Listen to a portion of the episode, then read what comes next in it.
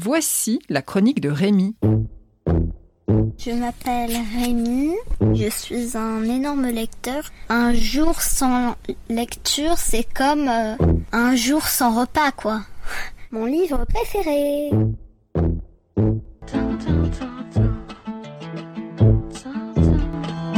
Aujourd'hui, je vais vous parler du dictionnaire amoureux des mathématiques d'André Deledic et Michael Launay.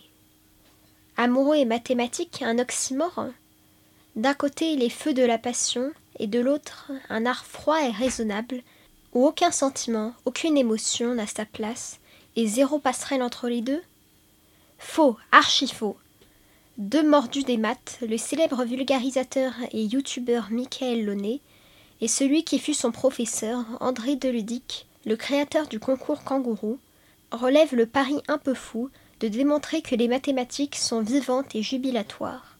Ce langage de l'univers est même un formidable domaine de création, alliant cohérence et élégance, un apprentissage de la curiosité et du respect, et, mais oui, une culture du plaisir. Les mathématiques ne sont pas une moindre immensité que la mer, écrivait Victor Hugo.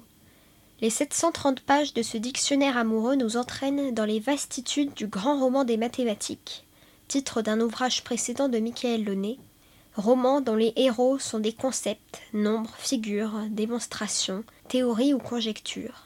Mais oui, il y a de la beauté dans les équations et de la poésie à prendre des chemins compliqués au lieu d'aller droit au but. Les maths, promet le duo au premier article de ce dictionnaire, la lettre A, sont une source inépuisable de aha. Ainsi, quelques pages plus loin, voici les abeilles, géomètres nés. Leur fabuleuse faculté, dans la cartographie comme dans l'architecture, intrigue les humains depuis l'Antiquité. C'est qu'elles ont mis au point un véritable système GPS. En exécutant une chorégraphie, dont la plus célèbre est la danse en huit, les butineuses indiquent avec précision à leurs sœurs les coordonnées polaires, angles et distances, la position géographique, la nature et l'abondance des pollens.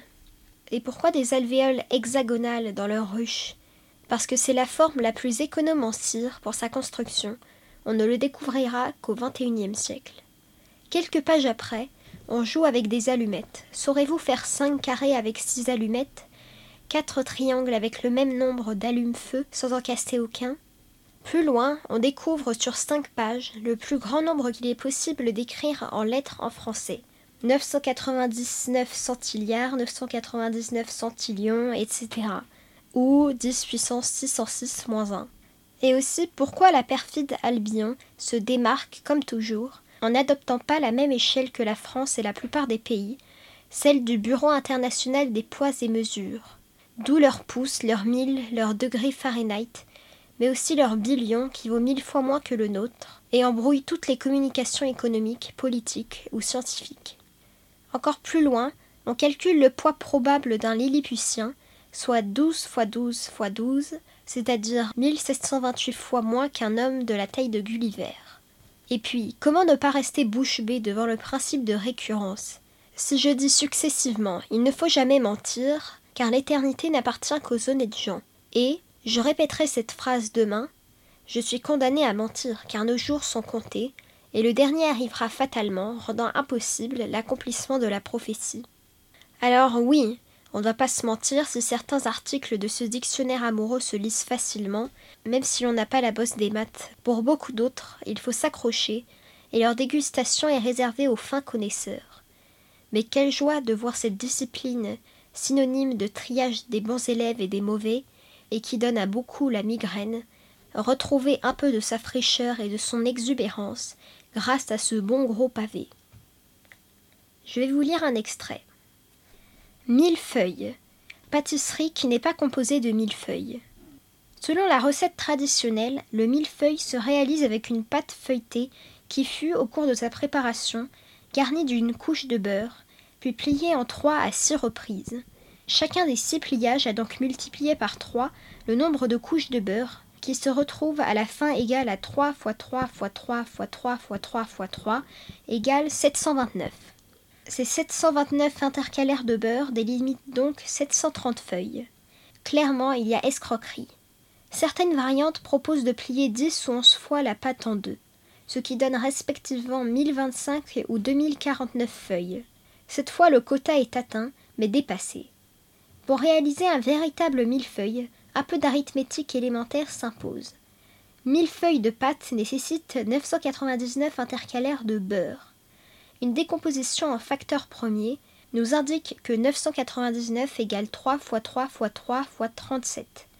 Il conviendra donc, pour atteindre cet objectif, de plier la pâte une fois en 37, puis trois fois de suite en 3. On imagine aisément que le pliage en 37 constitue l'obstacle principal à la réalisation de ce véritable millefeuille. Pour céder au pragmatisme sans pour autant dévier exagérément de l'objectif, on pourra cependant se rabattre sur un approximatif mille et une feuilles, dont la pâte feuilletée aura été pliée trois fois en deux et trois fois en cinq. 1000 égale 2 fois 2 fois 2 fois 5 fois 5 fois 5.